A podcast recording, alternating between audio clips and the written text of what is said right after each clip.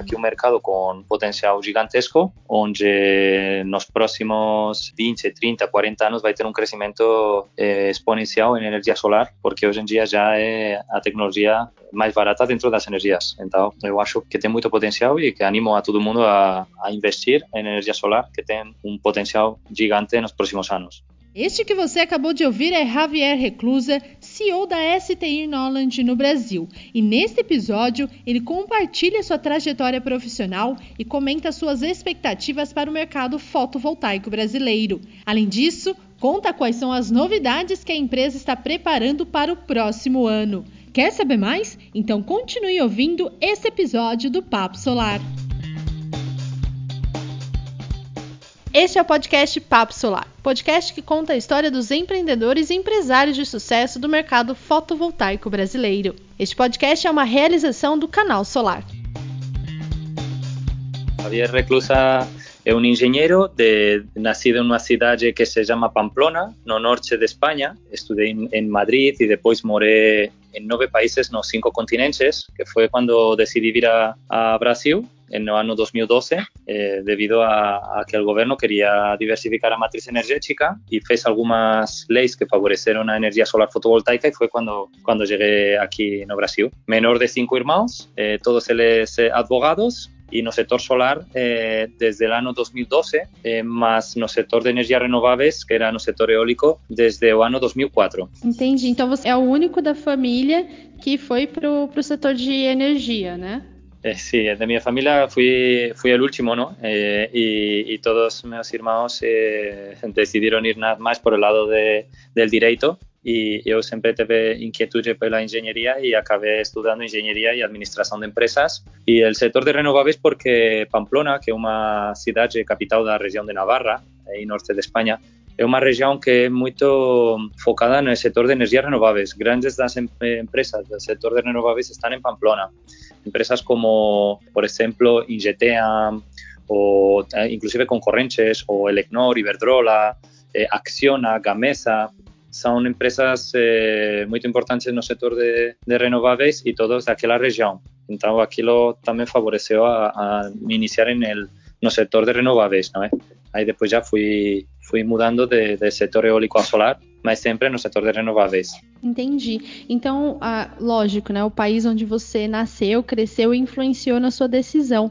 Conta pra gente, para quem não conhece o mercado da, da Espanha, como que é encarada as energias renováveis no país? Ela tem o mesmo potencial aqui do Brasil? O mercado ele tem mais incentivos? Só para a gente entender o contexto. Bueno, en España tuvimos, fuimos pioneros, eh, es decir, eh, no, de ahí que no ano muchas das empresas no mundo del sector de renovables son de origen español, porque fuimos uno de los primeros países en desenvolver tecnologías eh, renovables eh, desde los años 90, ¿no? Eh, mas en los principios de los años 2000, 2000, 2005, el gobierno colocó muchos incentivos que eso favoreció que muchas empresas solares eh, nascessem. Depois chegou uma crise, ano 2008, 2009, 2010, e todas aquelas empresas que trabalhavam principalmente no setor eh, e, no âmbito espanhol eh, começaram a se internacionalizar e até hoje que, que grandes das empresas eh, renováveis do mundo são, são espanholas devido a essa necessidade de, de sair. Não? Hoje em dia, eh, lá tem muito potencial, mas Brasil eh, é um país continental muito grande y, el potencial que tiene de, crecimiento es, mucho mayor debido a, volumen, ¿no? Si, si tenemos en cuenta también el espacio que aquí tienen para desenvolver energía, energía solar, a radiación, a población, ¿no? las empresas que aquí son más de 200 millones de, habitantes, hoy en día el potencial de Brasil es, bien mayor, ¿no? E o que você diria que foi o maior atrativo para você ingressar no mercado fotovoltaico brasileiro? El atractivo fue comenzar de, de ser un mercado nuevo que, que tenía mucho potencial y que no tenía ainda na matriz energética energía solar, ¿no? Era, eran los, los inicios dos inicios. En 2012 ainda no existía instalaciones fotovoltaicas no país y, y eso junto con, con medidas del gobierno pues daba a ver que, que realmente iba a ser desenvolvido como así después fue, ¿no? A través de leyes federales, ¿no? En 2014, 2015, 2016 y ese sempre é mais eh, fácil entrar em um mercado que acaba de começar que no mercado já maduro. Então era um mercado com grande, com potencial, iniciando, e eu que vinha de outros mercados já maduros com conhecimento que, que ajudou a, a desenvolver mais rápido que que outras empresas. E hoje você é CEO da STI Norland. Conta pra gente como que é a atuação da empresa aqui na, no Brasil, quais são as soluções que ela oferece. Sí, eh, bueno, eh, STI Norland Brasil nació en, en 2015, principios de 2015. Tivemos un crecimiento muito, muito grande nos últimos anos, eh, até o ponto de, de ser hoje uma das maiores empresas do país, ¿no? con faturamentos en volta de un billón de reais anuais. Eh, eso en apenas, en apenas cuatro anos. Nós fazemos umas máquinas que son trackers, eh, rastreadores solares, que o que fazem acompañar o sol para gerar máis energía. Entón, é, é de, de grande escala eh, favorece un retorno máis rápido do investimento e, e eso nós facemos a través de unha fábrica local que temos en Salvador de Bahía, no, na cidade de Camaçari, e escritorio central con toda a nosa engenhería en, en Sao Paulo. Depois abrimos novas divisões de negocio, como son a construción de usinas fotovoltaicas, é dicir, nós somos constructores de, de todas as fases do proxecto e tamén eh, nós temos unha división de operación e manutención que nos eh, operamos a usina completa, non só apenas os trackers, sino subestação, inversores, painéis, fazemos a operação e a manutenção das, das usinas. Então, ao final, acabamos verticalizando em todas as, eh, exceto por inversor e painel, que não fabricamos, o resto nós fazemos todo, todo em casa com uma estrutura local. Entendi. Então, toda a parte de organização e manutenção dos trackers e outras soluções nas usinas fotovoltaicas, a STI ela oferece esse serviço. Exatamente. Nós poderíamos falar que hoje em dia, eh, se alguém quer fazer um projeto solar fotovoltaico, nós poderíamos, eh, desde fazer todo o estudo de engenharia, toda a parte de engenharia prévia à execução do projeto, a fabricação de um dos três principais componentes, que seria o tracker, a construção da usina completa, é decir, poderíamos construir a usina completa e poderíamos operar e, e fazer a manutenção de, da usina durante toda a vida útil. É decir, eh, poderíamos fazer eh, praticamente a totalidade do, do, do projeto excepto a dos módulos y dos inversores de corrente, que serían los otros dos equipamientos eh, importantes do, da, da usina fotovoltaica. Então, hoje temos, mm, el, podíamos falar, grande parte do que compõe um projeto solar dentro da STI. Entendi, Javier. E você comentou sobre um projeto, né, o desenvolvimento de projeto. Alguém que tem interesse em desenvolver uma usina, ela, ele pode contar com todo o apoio da STI para a elaboração desse projeto. A gente sabe, no Brasil ele tem diversos climas, né? um país enorme, cada região tem a sua especificação, tem sua especificidade, e a gente sabe que uma grande questão na implantação de sistemas fotovoltaicos é o vento. Como que a, a STI ela pode oferecer um apoio da parte da engenharia da empresa para ajudar esses clientes? Bom, nossa engenharia eh, faz um cálculo em função da região, não? De, das características de onde vai ser instalado eh, o projeto. O Brasil, de acordo ao mapa de eventos, se divide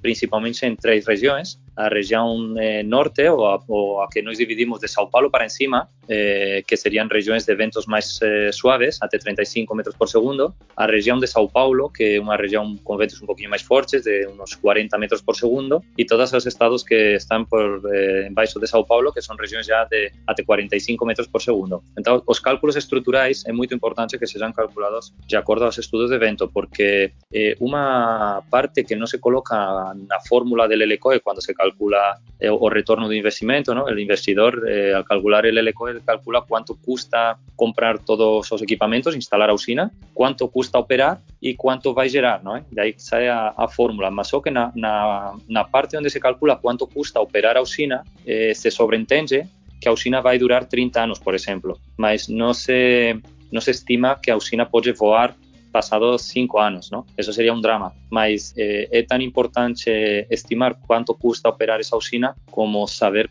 que essa usina realmente está segura durante 30 anos, que é confiável. Então, eh, nossa engenharia, eh, desde Brasil, con toda a engenharia e engenheiros aquí no Brasil, non precisamos eh, de estrutura fora, somos estruturas independentes a estrutura que temos en Europa, facemos todo ese apoio de cálculo de engenharia para, para que o cliente esteja confiante con que a solução vai ter uma vida útil sem, sem problemas em relação aos ventos, não é? Perfeito. E já que você comentou todo esse apoio que a engenharia da STI oferece aos clientes, Hoje a empresa tem um braço de desenvolvimento, de pesquisa e desenvolvimento para trazer cada vez soluções mais tecnológicas que apoiem, auxiliem os seus clientes? Temos, sim. Nós temos dentro da área de engenharia, temos uma, uma área que é especificamente para P&D y ahí tenemos varios proyectos en fase de desenvolvimiento. ¿no? Tenemos desde proyectos de desenvolvimiento de, del propio tracker para tener nuevas tecnologías más actualizadas que consigan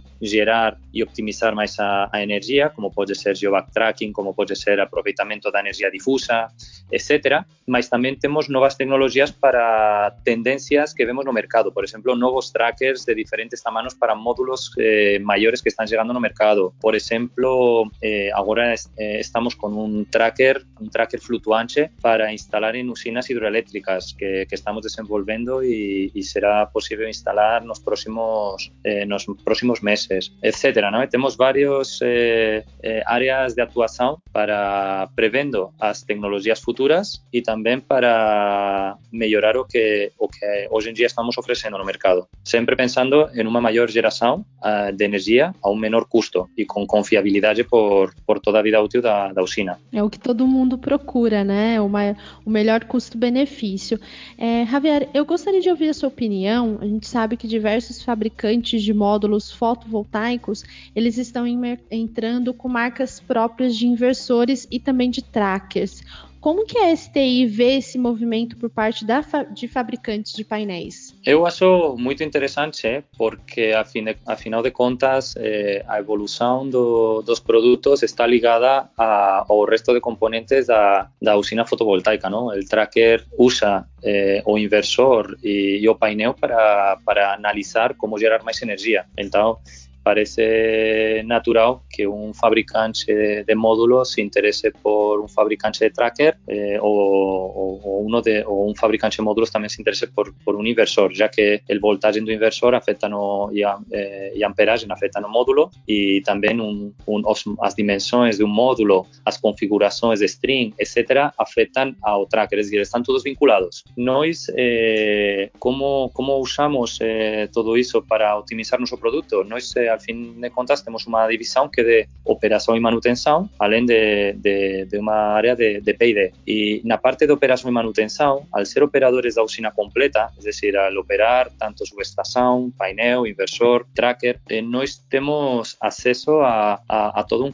al comportamiento global de una usina. Eh, entonces, no sabemos cómo se comportan eh, inversores, os painéis eh, e o tracker nas diferentes usinas. E eso nos ayuda moito na hora de entender ben como optimizar noso produto para, para se adaptar mellor a, aos inversores do mercado, seja inversor central, inversor string, os diferentes string e aos módulos, módulos monofaciais, bifaciais, de diferentes tamanos. Então, esa parte de operación e manutención nos dá moito, moito coñecimento porque entendemos non só o noso tracker, entendemos a operação da usina como um todo, né? Com certeza, traz enriquecimento de conhecimento e aí acaba aproveitando e entregando maior qualidade aos seus clientes.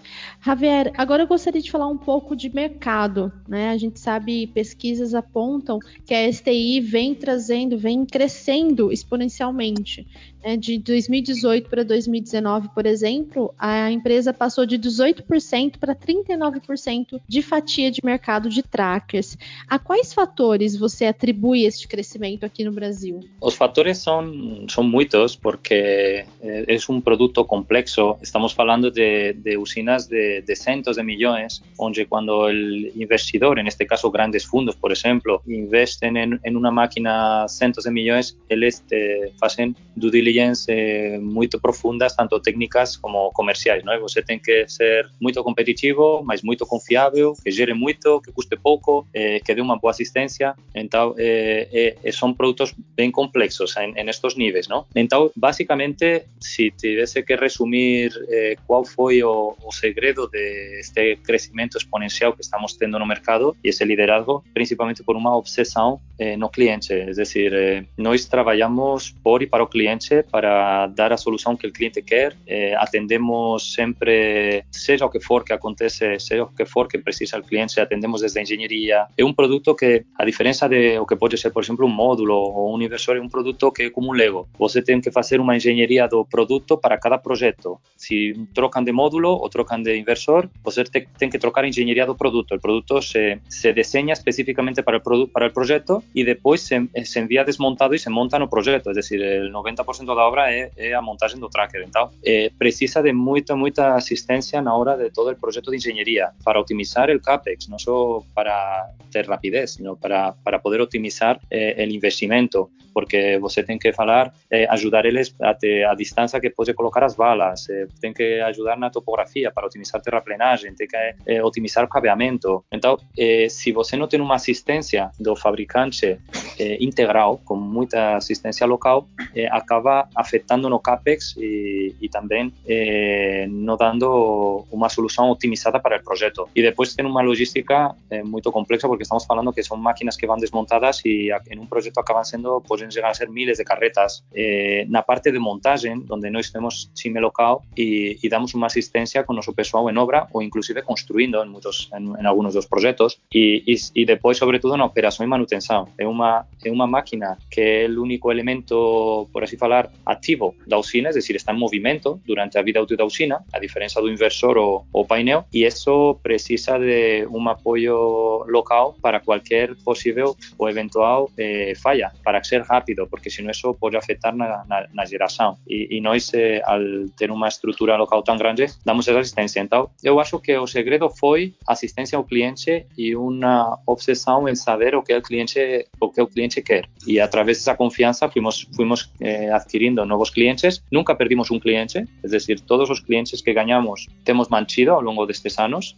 Com alguns deles levamos até 15 ou 20 projetos seguidos, eh, sobretudo em projetos onde fazem mais número, que são os projetos de distribuída, mas também centralizada temos clientes que temos chegado a fazer já eh, quatro projetos eh, seguidos e isso demonstra que, eh, que os clientes confiam, confiam em nós. Então, principalmente a confiança dos nossos clientes. É, quando um cliente confia, é o que você comentou, né? São projetos seguidos consequentemente, não tem nem intervalo. Então isso demonstra que a empresa ela dá todo o suporte durante a elaboração do projeto. Javier, agora eu queria falar sobre uma usina que a STI Norland ela está entregando equipamentos, né? Que é a usina no Sim. Pará, que é o projeto Marabá. Você pode contar para a gente sobre esse projeto para quem ainda não conhece, como que está o desenvolvimento, como que foi realizado todo esse projeto aqui no Brasil? Sim, bom, essa usina é, é uma usina de geração distribuída distribuída, una usina menor, de nuestro cliente en ese, en ese proyecto é Atom. Eles têm eh, muitos projetos eh, de energia distribuída. São projetos de que cada projeto são em volta de 6 megavatios, 6 megavatios e meio. E neste caso fomos contratados não só para para fazer o fornecimento de tracker, fomos contratados também para fazer toda a instalação, eh,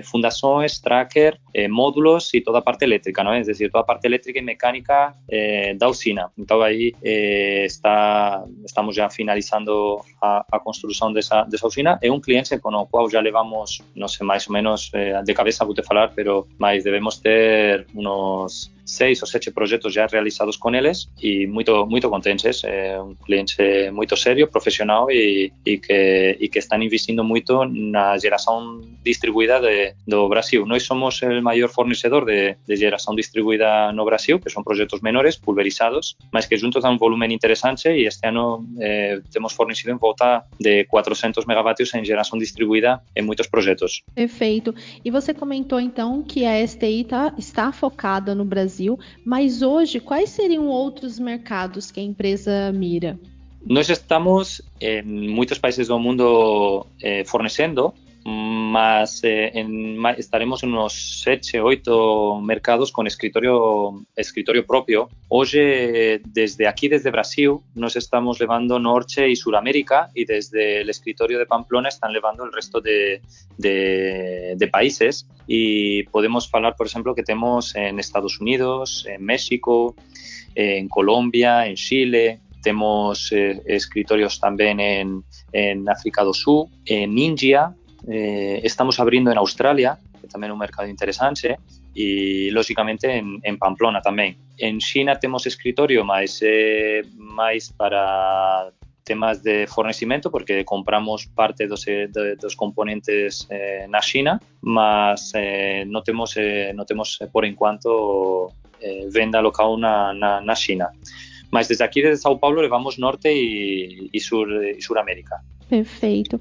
E Javier, eu queria usar a sua expertise. Você comentou que está atuando aqui no mercado fotovoltaico brasileiro desde 2012.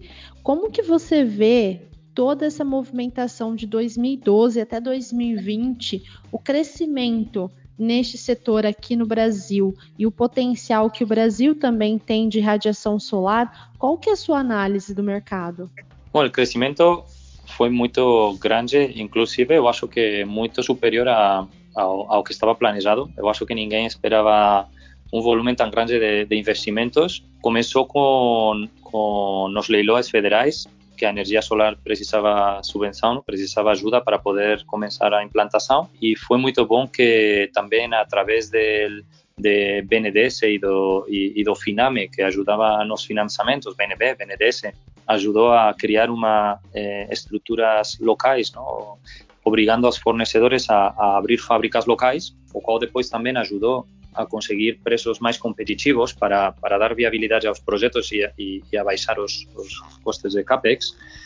e depois foi evoluindo para o mercado livre. Agora a maioria de nossos projetos, eh, nossos clientes, são projetos que estão no mercado livre, eh, que também a maioria estão financiados a través do BNB, BNDES, com produto nacional, eh, benefício nos juros, mas eu acho que ninguém esperava um crescimento tão grande, tão grande assim. Estamos falando que o Brasil no, este ano já está começando a ser entre os maiores eh, los que mayor investimento en solar está, está teniendo. Inclusive, eu acho que estaba, si no estuve errado, no último ranking número 2 en, en, en dentro del sector solar. Entonces, el crecimiento fue, fue grande e inesperado e eu acho que a partir de agora com um país tão grande, continental e com tanta demanda de energia, eu acho que vai ser um ator principal nos próximos anos no setor solar. Muito bom ouvir disso de um profissional que já atua há anos e tem experiência.